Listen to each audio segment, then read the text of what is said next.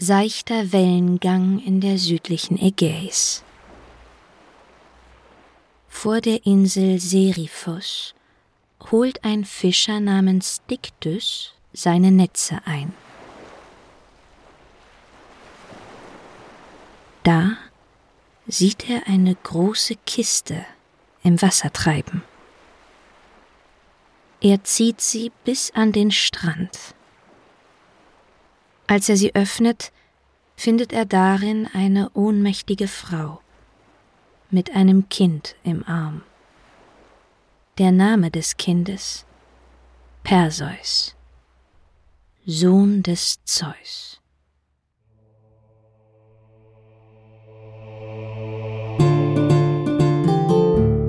Das Chaos und seine Kinder.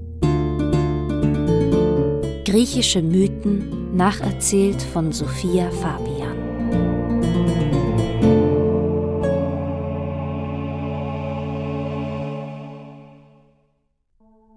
Wie Danae und ihr kleiner Perseus in diese Lage geraten sind, wisst ihr aus der letzten Folge. Hier nochmal eine kleine Zusammenfassung.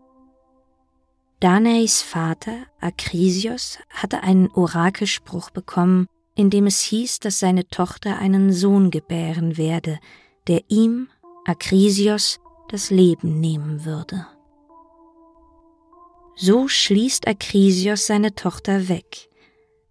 Zeus aber hat ein Auge auf die junge Danae geworfen und befruchtet sie nachts in Form eines Goldregens. Sie bekommt einen Sohn, Perseus und hält ihn kurze Zeit versteckt. Aber bald kommt Akrisios ihr auf die Schliche. Er glaubt seiner Tochter nicht, dass dieses Kind der Sohn des Zeus ist, lässt Danais Amme hinrichten und Danae mitsamt ihrem Kind in dieser Kiste ins Meer werfen. Hätte Zeus nicht seinen Bruder Poseidon darum gebeten, seine Wellen zu zügeln, hätten Danae und ihr kleiner Perseus die Zeit im Dunkel der Kiste kaum überlebt.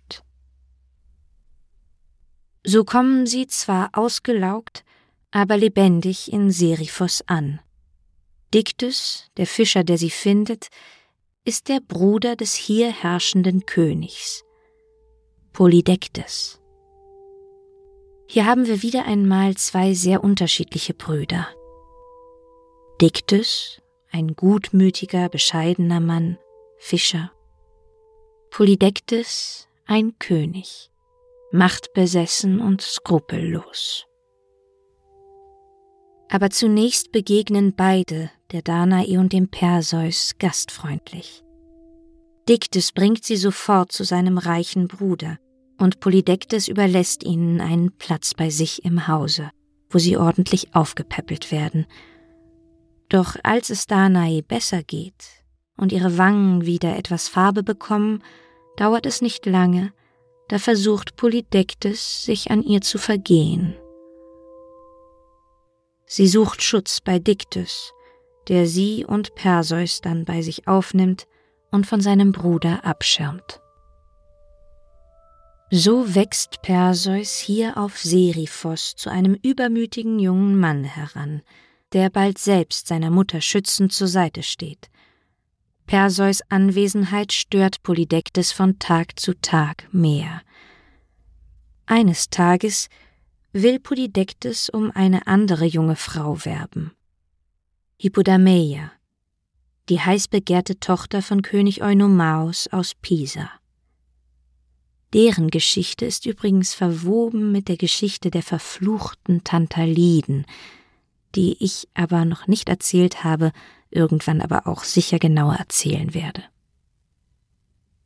Polydektes veranstaltet also ein Mahl, zu dem er viele tüchtige Männer der Insel einlädt, darunter auch Perseus. Polydektes erklärt ihnen seine Absicht und dass er ordentliche Brautgaben benötigt, denn Hippodameia ist nicht leicht zu haben. Polydektes will Eindruck bei ihrem Vater schinden. Er erklärt, dass er einige gute Rösser bräuchte, um so eine schöne Frau wie Hippodamia zu umwerben. Alle Getreuen sagen ihrem König eifrig ihre Unterstützung zu, und Perseus erklärt übermütig, was es auch ist, Polydektes, ich werde es dir bringen, was auch immer es sein mag, das Haupt der Gorgo Medusa, wenn du es verlangst. Das meint Perseus nicht wortwörtlich, eher als Redensart, denn jeder weiß, dass es völlig unmöglich ist, die Gorgone Medusa zu köpfen. Doch Polydektes Augen blitzen auf. Das Haupt der Medusa, sagst du? Du nimmst den Mund ganz schön voll. Perseus serviert ihm hier eine Möglichkeit, ihn loszuwerden und an Danae zu kommen. Am nächsten Tag bringen alle Gefährten des Königs ihm ihr bestes Pferd. Auch Perseus. Doch Polydektes weist ihn ab. Nein, was bringst du mir deinen alten Gaul? Du hast dein Versprechen zu halten. Bringe mir das Haupt der Gorgo. Wenn es dir nicht gelingt, wird Hippodamaya mich nicht wählen, und ich bin gezwungen, mir, und sei es mit Gewalt, deine Mutter zu nehmen. Perseus erblasst. Er braucht Luft und geht nach draußen. Unbewusst läuft er los. So rennt er bis zur äußersten Klippe der Insel, sinkt erschöpft zu Boden und schaut weinend auf den Horizont. Was soll er tun? Wie soll er es anstellen? Wo soll er die Medusa finden? Er weiß nur, was alle über Medusa wissen. Sie ist eine von den drei Gorgonenschwestern. Schlangen im Haar, Arme und Hände aus hartem Bronze, Flügel aus Gold.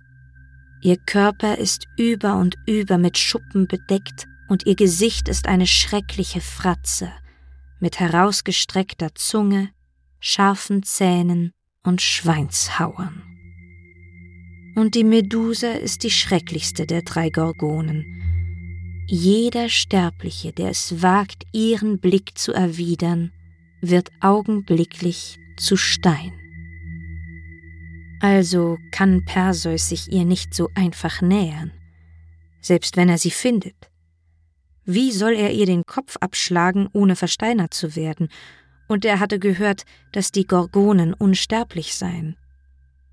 Perseus, der sonst immer flink eine Lösung findet, kann plötzlich keinen positiven Gedanken mehr fassen.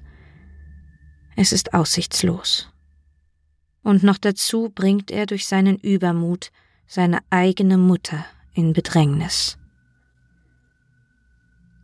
So sitzt Perseus auf der äußersten Klippe von Seriphos.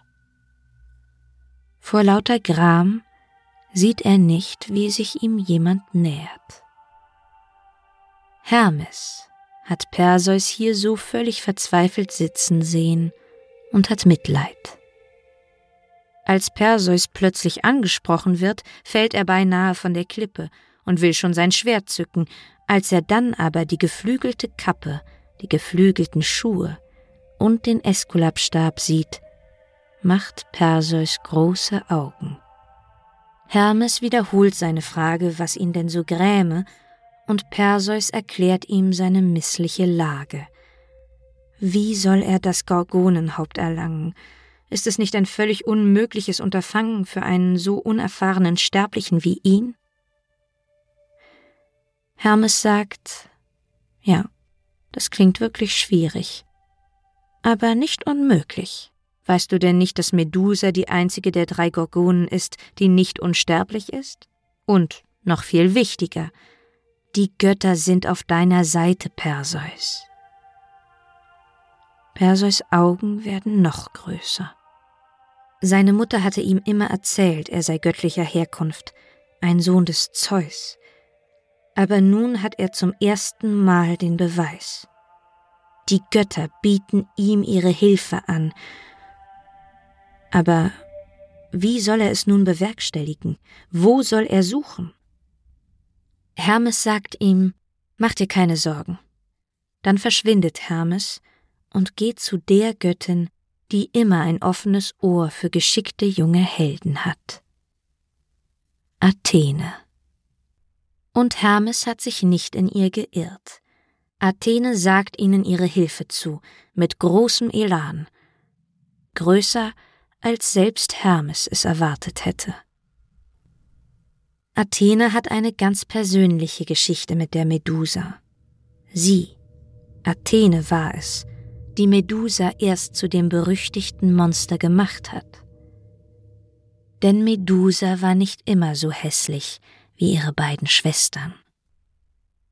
Vor langer Zeit war Medusa eine schöne junge Frau, vor allem bekannt für ihre außergewöhnlich schönen Haare. Poseidon hatte sie begehrt und sie eines Tages verschleppt. In einem Tempel der Athene hatte er sie dann vergewaltigt. Als Athene die beiden dabei erwischt, wie sie ihren Tempel schänden, den Tempel der Jungfrau Athene, da ist es ihr scheinbar völlig egal, dass Medusa sich ihre Vergewaltigung natürlich alles andere als ausgesucht hat. Statt Poseidon bestraft Athene Medusa. Anstelle von Medusas Schönheit gibt sie ihr das schrecklichste Aussehen, das die Göttin sich vorstellen kann, und diesen Blick, der es unmöglich macht, dass man sich ihr nähert. Athene hat wirklich nichts dagegen, dass Perseus der Medusa den Kopf abschlägt. Im Gegenteil, es soll ein Symbol für Athenes Triumph werden. Sie erklärt Hermes, dass Perseus erst einmal ausgestattet werden muss. Die Gorgonen sind mächtig. Es wird große Magie notwendig sein, um sich vor ihnen zu behaupten. Perseus muss die Nymphen finden, die die göttlichen Schätze aufbewahren. Nur sie können ihn gegen die Gorgonen wappnen.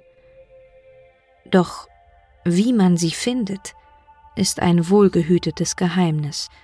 Nur die drei Greien wissen es, und die sagen es einem nicht so einfach. Hermes nickt. Die Greien also. Dort muss Perseus Reise beginnen. Wer die Greien sind? Die Greien sind drei graue Schwestern, wahre Hexen. Sie sind die drei älteren Schwestern der Gorgonen, die Greien heißen Dino, die Schreckliche, Ennio, die Kriegerische und Pemfredo. Die genaue Bedeutung von Pemfredos Namen habe ich nicht herausfinden können. Je nachdem, wo man guckt, wird entweder gesagt, die Rötliche, das könnte dann mit Angst auch wieder zusammenhängen. Ja, ich habe ChatGPT und Google Translate gefragt, ich spreche leider kein Griechisch. Vielleicht spricht ja einer der Hörer Griechisch, ich nehme es eher an, ähm, und derjenige oder diejenige kann mir ja dann vielleicht schreiben. Bereits bei ihrer Geburt haben die Greien faltige, farblose Haut und graues Haar,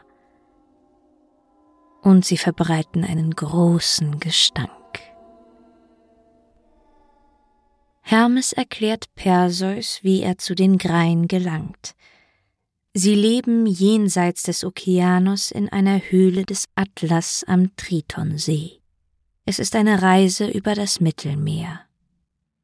Zwar ist Perseus eine der wahrscheinlich bekanntesten Geschichten aus der griechischen Mythologie, aber einige Details fehlen, zum Beispiel wie er genau von A nach B kommt, habe ich gar nicht herausfinden können.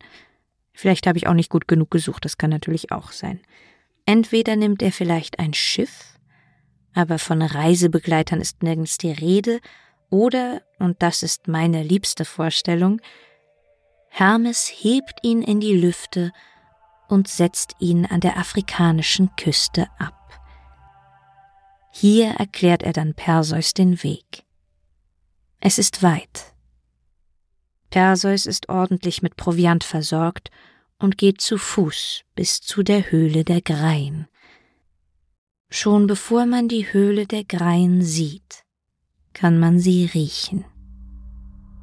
Perseus folgt dem modrigen Gestank, bis er den Eingang der Höhle erreicht hat.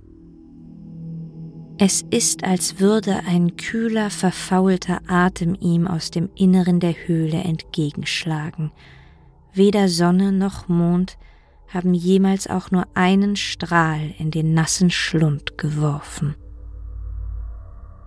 Es braucht einiges an Überwindung, aber langsam, durch den Mund atmend, betritt Perseus die steinerne Höhle. Lange sieht er nichts, doch dann hört er aus einer Ecke eine Art leises Gemurmel oder Geschnatter.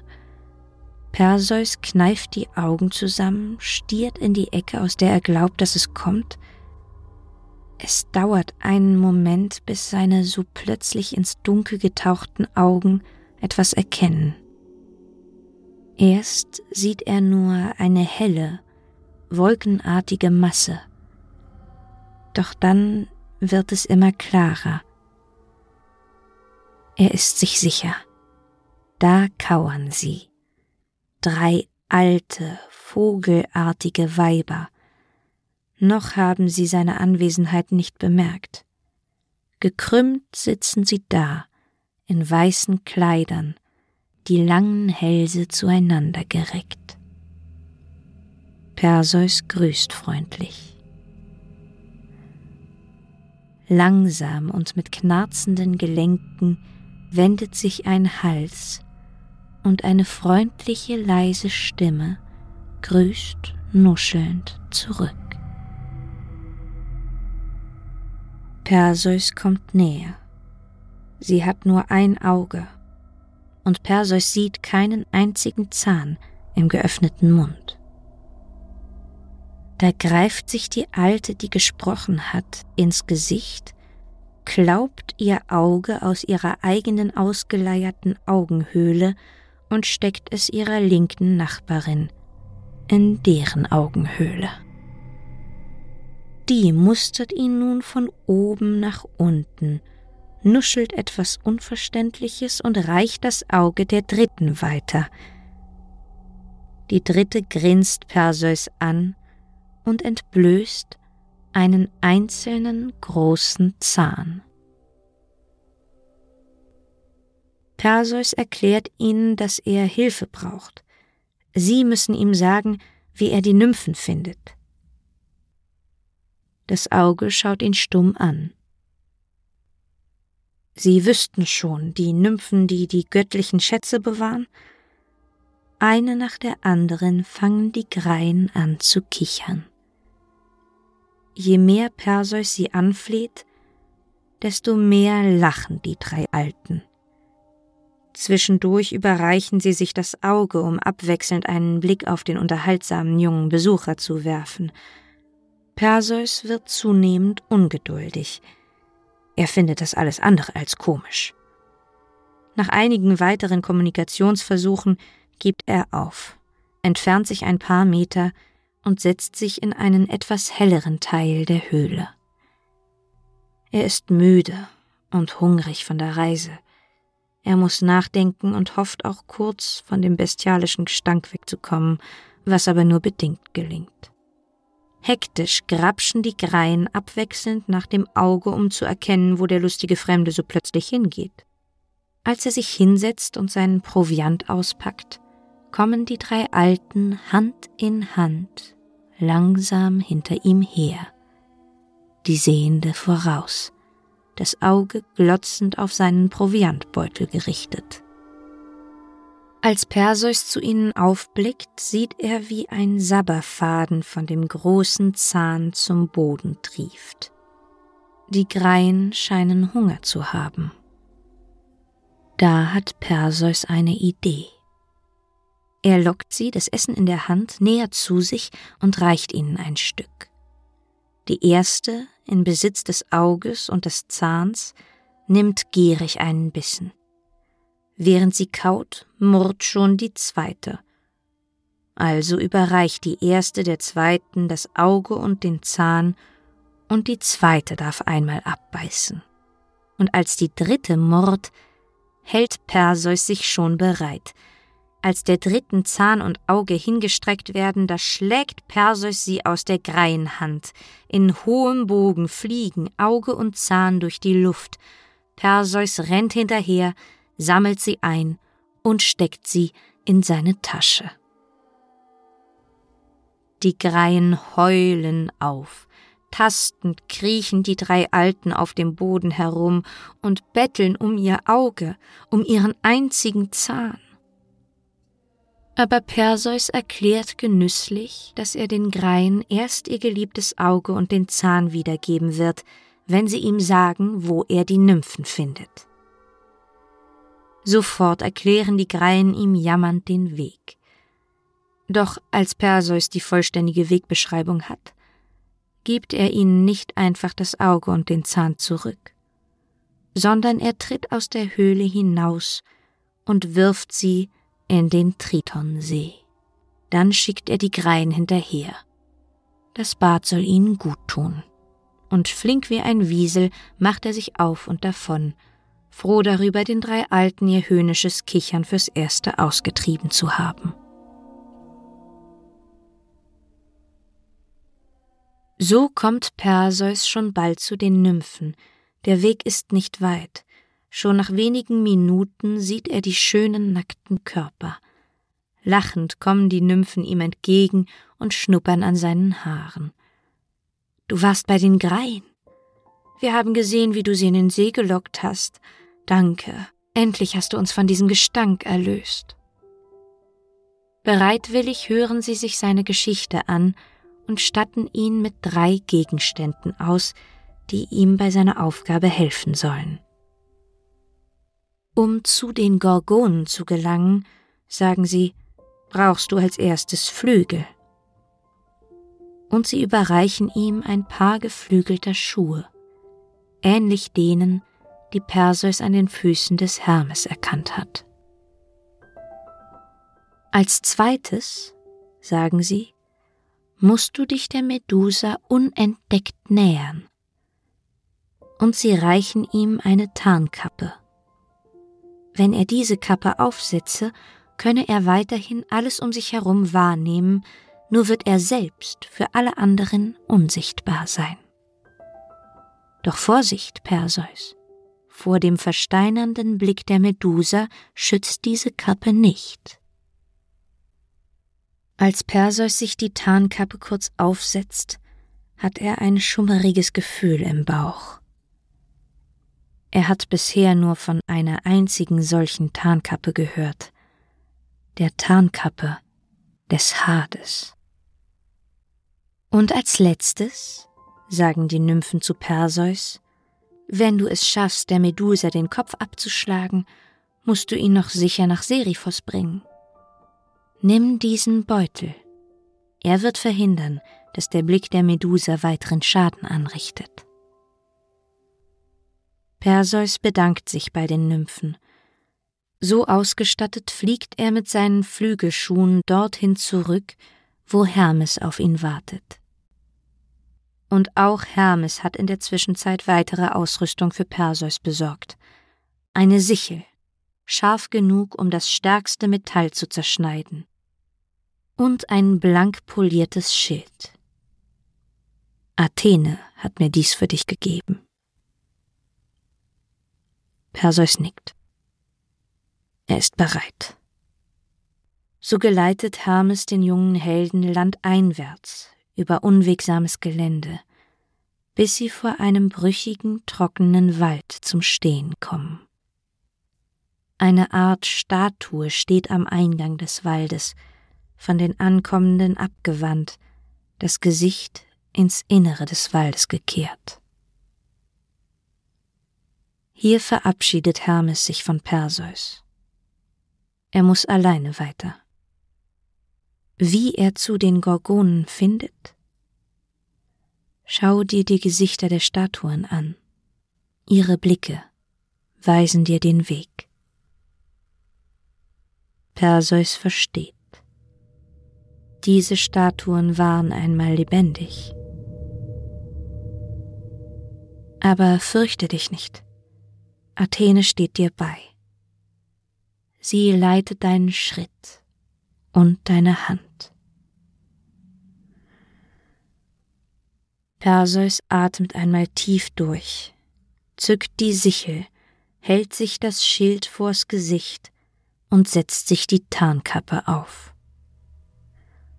Unsichtbar und lautlos geht er hinein in den Wald, den Blick vor seine Füße gerichtet. Die verdorrten Bäume des Waldes stehen in einer Landschaft aus Stein. Alle Tiere, alle Menschen, alle Wesen, die Perseus hier trifft, sind in unterschiedlichsten Körperhaltungen in der Bewegung erstarrt. Einige liegen in Stücken, wie Geröll auf dem Boden. Alle haben sie weit aufgerissene Augen. Er folgt ihren Blicken, geht immer tiefer. Je weiter er kommt, desto mehr steigt die Zahl der Statuen. Plötzlich hört er eine Stimme. Halt! Perseus bleibt stehen. Die Stimme kommt von überall und nirgends her. Athene spricht zu dir, Perseus. Es ist nicht mehr weit. Wende dich mit dem Rücken zu den Bestien und nutze dein Schild als Spiegel. Wenn du den Blick der Medusa über den Spiegel siehst, brauchst du ihn nicht zu fürchten. Perseus tut, wie ihm geheißen. Er dreht sich auf der eigenen Achse und sucht im Spiegelbild nach den Gorgonen. Langsam und vorsichtig macht Perseus ein paar Schritte rückwärts, bis er sie sieht. Alle drei Gorgonenschwestern sind dort hinten versammelt. Auf ihren Köpfen schlängelt es sich in alle Richtungen, ein konstantes Zischen dringt an Perseus Ohr. Geduld, Perseus. Perseus harrt aus. Die drei Monster sind ganz ruhig. Irgendwann strecken sie die schuppigen Glieder, schütteln die goldenen Flügel und legen sich schlafen. Dann lenkt Athene weiter seinen Gang. Perseus sträubt sich nicht. Gebannt, den Blick über den Spiegel auf den Gorgonen fixiert, lässt er sich wie eine Puppe bis zu den Monstern geleiten. Selbst wenn er Angst gehabt hätte, Athene hat ihn fest im Griff. Die Göttin führt ihre sterbliche Marionette an der ersten Gorgone, Steno, vorbei, an der zweiten, Euryale, und bis vor den Kopf der dritten, Medusa. Perseus bleibt stehen. Er hört Medusa leise atmen. Selbst die Schlangen schlafen eingerollt auf ihrem Kopf.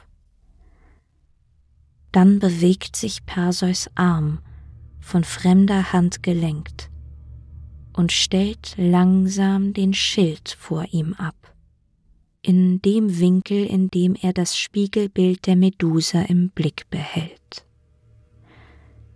Dann greift seine linke Hand nach seinem leeren Beutel seine rechte schließt sich fest um den Griff seiner Sichel. Dann, wie in makabrem Tanz, hebt sich sein Arm, schließen sich seine Augen, dreht sich sein gesamter Körper zu Gorgo und sein Arm fährt in einer göttlichen, fast anmutigen Bewegung hinab und der Kopf der Medusa trennt sich in einem Schnitt von ihrem Körper. Dann passieren plötzlich viele Dinge gleichzeitig. Zwei Gestalten entspringen aus dem offenen, blutenden Hals der Medusa. Ein geflügeltes Pferd, Pegasos und sein menschlicher Bruder, Chrysaor, voll ausgewachsen mit einem goldenen Schwert in der Hand. Zur gleichen Zeit fahren die zwei übrigen Gorgonen, Eriale und Steno, kreischend aus dem Schlaf. Die Schreie der Gorgonen werden beschrieben wie die Schreie der Toten in der Unterwelt. So wollen die Gorgonen den Angreifer verfolgen, doch sie sehen nur den kopflosen Körper ihrer Schwester. Der Kopf ist weg. Perseus hat ihn bereits in den Beutel gesteckt, und Perseus selbst und alles an ihm ist von seiner Tarnkappe geschützt. So kann Perseus ohne einen einzigen Kratzer fliehen.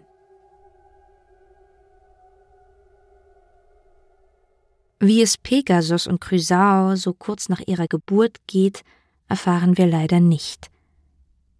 Auch sie stehen ja den Gorgonenschwestern gegenüber. Ich stelle mir gerne vor, wie Chrysao mit erhobenem goldenen Schwert auf dem Rücken des geflügelten Pegasus durch die Lüfte davonreitet. Und mit diesem schönen Bild beenden wir den ersten Teil der Abenteuer des Perseus. Man könnte meinen, es ist geschafft, die Gorgone ist besiegt, aber einige von euch kennen sicher schon die Geschichte von Perseus und wissen, dass er noch einiges vor sich hat und auch noch eine gewisse Andromeda treffen wird. Dazu dann aber mehr in der nächsten Folge. Hier an dieser Stelle möchte ich mich zunächst einmal bei den Sponsoren dieser Folge bedanken. Das sind Christine, Axel, Ingo, Jana und Volker. Vielen lieben Dank für eure Spenden. Wer das Chaos und seine Kinder auch unterstützen möchte, findet den PayPal-Link in der Folgenbeschreibung. Ansonsten freue ich mich auch über 5-Sterne-Bewertungen und wenn ihr einem oder zwei Freunden von dem Podcast erzählt. Mein Name ist Sophia. Hiermit bedanke ich mich für eure Aufmerksamkeit. Mögen die Götter mit euch sein.